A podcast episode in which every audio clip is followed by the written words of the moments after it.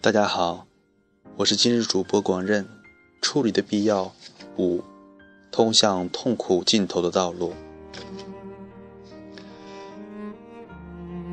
要想到生活的负面很难，我们的意识就是不愿意往那里去想。但是，当我们在能够改变生活和世界之前，我们必须首先认识到我们的生活和世界有一些错误的东西。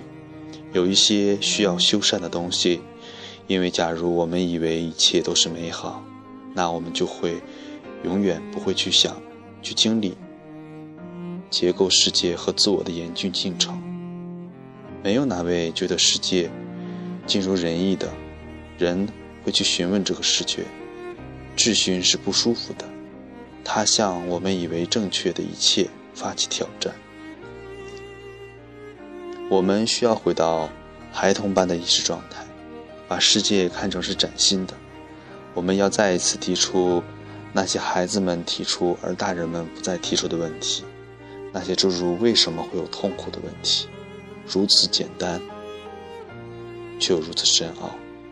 我们的整个成人生活中，一切都在努力掩饰痛苦，假装痛苦不存在，但是。为了走上这条道路，通向痛苦尽头的道路，我们必须首先直面生命中的痛苦。我十分清晰地记得，我什么时候第一次真正明白这一生痛苦的本质。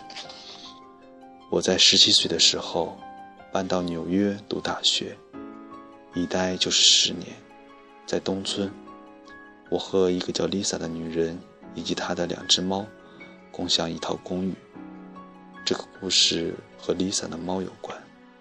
如果你家里有过动物的朋友，你就会知道，它们会很快变得和你的家人一样亲。每天我下班回家的时候，两只猫都会在门口迎候我，我就会抚摸它们，给它们喂点吃的，让它们高兴。为了表示它们有多么爱我。他们会蹭着我，发出呼噜呼噜的声音，这样真的很美好。有一天，我下班回来了，猫咪们和往常一样在门口。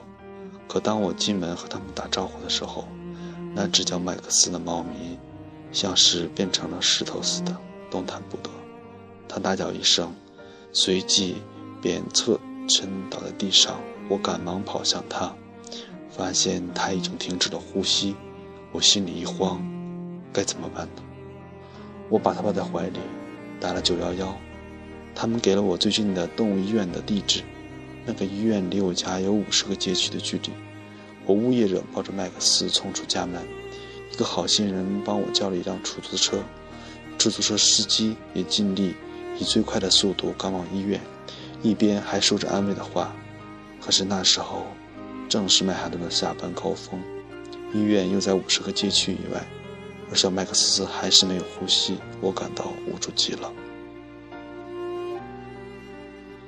我冲进医院，来到坐得满满的候诊室里，所有人抱着动物的都显得很健康。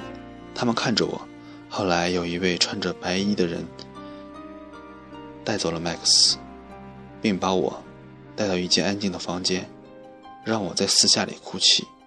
待十五分钟后，医生进来了，却不见麦克斯的踪影。对不起，他说道：“我们没有办法。”我一片茫然地回到家里，感到极其失落。但真正让我不安的，并不是麦克斯的去世，而是我突然十分确定地意识到，我根本无法控制这个局面。这是个爱我、依赖我的生命，是我保证。要照顾好的一个生命，可是当关键时刻到来，他真的需要我帮助的时候，我却无能为力。无能为力。藏族人说，这种生命充满三种苦。第一种是显而易见的苦，因为我们一般都会把它看成是苦的，那就是任何诸如头疼和心碎的苦。这种苦既可以是身体的。也可以是心理的，而第二种苦挺有意思的，因为我们一般会把它看成是愉快的。一顿美餐，一份好工作，一位家人伴侣，所有这一切都是给我们带来痛苦的事物。为什么呢？因为他们终将结束。我们在内心深处是知道这一点的，所以，我们即使在享受生活带给我们的愉快的事物时，内心某处，我们有感觉，无论我们多么努力，都永远抓不住我们喜欢的东西。每餐要是不是用尽了，就使不得那么美味了。生活中的每一点快乐，无一例外，我们永不知知足，这就是痛苦的。第三种苦是最坏的，那就是无处不在的苦，是我在麦克斯死后瞥见的简单事实。他们对自己将会有的遭遇没有任何控制力。藏族人有句话，到最后，这痛苦的一生总会显露出他的真性，但是信任的人在很久以前就会看到他的真性。